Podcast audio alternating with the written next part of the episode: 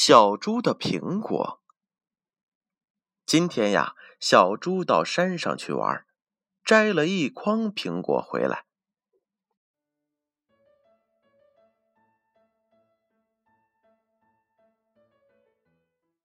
回家的路上，他遇见了一只很饿的猴子。小猪送给了猴子一个苹果。走着走着。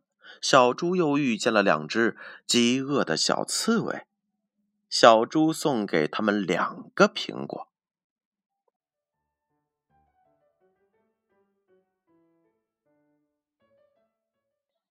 不一会儿啊，他又遇了一群饿得直哭的小松鼠，小猪送给了他们许多的苹果。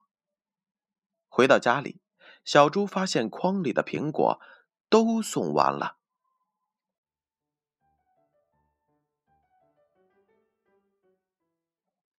猪妈妈知道了这件事的经过，夸小猪道：“好孩子，你这样做是对的。